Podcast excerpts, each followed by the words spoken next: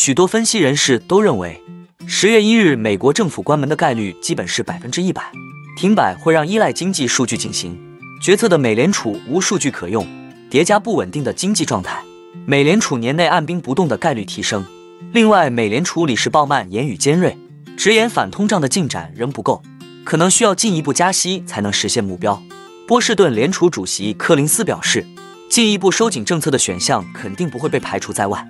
最后，我们观察到摩根士丹利策略师表示，如果三大巨头减产百分之三十。这意味着他们每天将损失约二点五亿美元的利润，一个月将损失七十到八十亿美元。妥协则将对通胀火上浇油。哈喽，大家好，欢迎来到我的财经老师说，带您用宏观经济解读世界金融市场。如果您也有不动产买卖相关问题，以及股市投资经验的看法分享，都欢迎留言或私信我们。另外，我会不定期在社群贴文分享近期不错的房产物件。和值得注意的类股以及投资个股。如果您也喜欢这样的内容，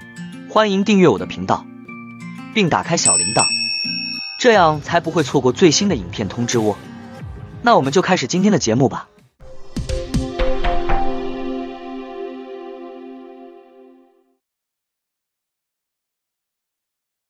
虽然美联储音声嘹亮，喊着年内还要再加息一次，但现在看来今年是有点悬了，因为美国政府。又要上演传统异能关门了。在众议院共和党右翼的强硬反对下，美国国会达成预算协议的可能性越来越小。美国政府可能将从十月一日起正式关门，届时除社保支出外的许多政府职能都会终止，包括美联储赖以进行利率决策的数据收集工作。同时，停摆对经济的冲击也可能会让美联储倾向于暂缓加息。本次预算僵局源于共和党内部在税收和支出问题上的尖锐分歧。包括是否签署对乌克兰的大规模额外援助计划，共和党右翼极力要求削减这部分支出，且态度非常强硬，两党几乎没有妥协的空间。许多分析人士都认为，十月一日美国政府关门的概率基本是百分之一百，旷日持久的停摆可能会对整个美国经济产生连锁反应，在人们已经担心经济衰退即将来临的时候，打击企业和消费者的信心。据高盛预计，停摆可能会持续二到三周。考虑对私营部门的影响，政府全面停摆每持续一周，季度年化增长率将下降约百分之零点二。值得注意的是，如果停摆持续的时间达到一个月，美国十月失业率可能会大幅上升，触发关键经济衰退信号。最后，我们总结一下：如果假设停摆持续两周，停摆期间的年化季度 GDP 增长将下降百分之零点五，十月份的失业率将上升百分之零点一，而且停摆也会影响美国劳工统计局。收集实时失业统计数据的能力，如果数据延迟发布，准确性可能已经受到影响。如果美国政府从十月一日开始停摆并持续两周，那么十一月三日发布的十月份就业报告很可能会推迟发布。由于美联储高度依赖联邦政府的统计数据进行利率决策，所以一旦政府停摆，美联储年内的利率决策会面临很大不确定性。再加上颠簸不定的经济形势，这对 FOMC 委员会来说。最好的选择就是按兵不动。周五，两位美联储政策制定者表示支持，在继续对抗过高通胀的情况下维持高利率。美联储理事鲍曼和波士顿联储主席柯林斯在各自的讲话中表示，如果经济数据不配合，美联储仍有可能不得不进一步加息。鲍曼的言论更为尖锐，他直言在将通胀率降至美联储百分之二的目标方面，进展还不够。他在对科罗拉多州维尔的一个银行家团体发表的事先准备好的讲话中说：“我仍然预计可能需要进一步加息，才能及时让通胀恢复到百分之二。”联邦公开市场委员会的大多数成员预计，通胀至少到二零二五年都将保持在目标之上。鲍曼本人也预计抗通胀战斗的进展将会缓慢，这表明需要进一步收紧政策，从而可持续及时的降低通胀。柯林斯表示，最近的通胀数据令人鼓舞。但现在宣布胜利为时过早。剔除住房成本的核心通胀仍然很高。柯林斯在为缅因州一家银行集团准备的讲话中表示：“我预计利率可能必须维持在较先前预测更高的水平，且持续时间更长。进一步收紧政策的选项肯定不会被排除在外。政策制定者将坚持到底，以实现美联储的使命。虽然选择不加息，但官员们表示，他们预计今年还会再加息一次，然后在二零二四年可能会降息两次，每次降息二十五个基点。柯林斯表示，有一些令人鼓舞的迹象表明，通胀正在放缓，经济正在重新平衡，但进展并不是线性的，而且在各个部门的分布也不均匀。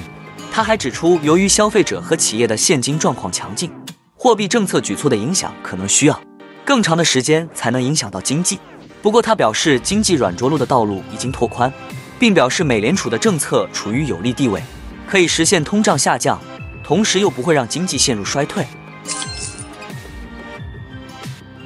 一周前，高盛预测了将在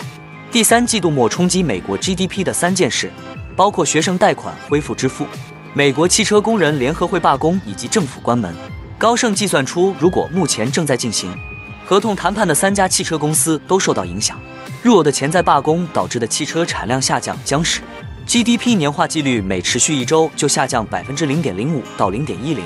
这三家公司福特、通用和斯特兰蒂斯生产了美国几乎一半的组装汽车。高盛在对其影响的估计中表示，任何受罢工影响的公司的汽车产量都可能大幅下降。我们假设降至几乎为零。快进到今天，摩根士丹利的汽车策略师乔纳斯仔细研究了入罢工的影响。罢工目前已进入第五天。根据乔纳斯的说法，在最近的一项调查中，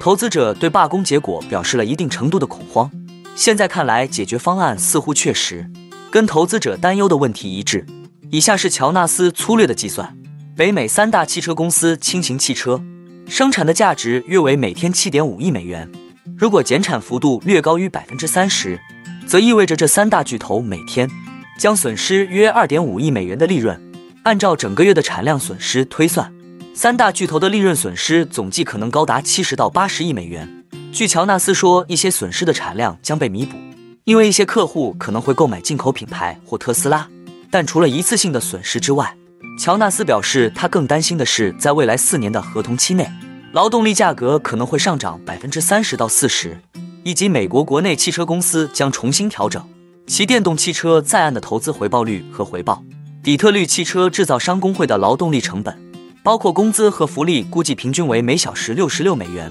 相比之下，没有加入工会的特斯拉的工资为四十五美元，亚洲汽车制造商的工资为五十五美元。如果满足费恩一开始的所有要求，平均每小时的劳动力成本将提高到一百三十六美元。费恩要求的薪酬涨幅与过去十年汽车制造商首席执行官实现的约百分之四十的涨幅相当。福特的首席执行官去年赚了两千两百万美元，斯特兰蒂斯为两千四百八十万美元，通用汽车将近两千九百万美元。费恩在接受采访时为自己的要求辩护说：“竞争就是主底竞争，我并不关心马斯克会建造更多的火箭飞船，这样他就可以飞到外层空间之类的东西。我们关心的是工薪阶层需要在这个世界上分享他们应得的经济正义。”那我们今天的节目就先分享到这里。你也喜欢用宏观经济看全球投资的机会吗？如果你也喜欢这样的内容，记得帮我点赞以及订阅分享，YouTube 的大数据就会再推荐类似的影片给你哦。那我们下一支影片见了，拜拜。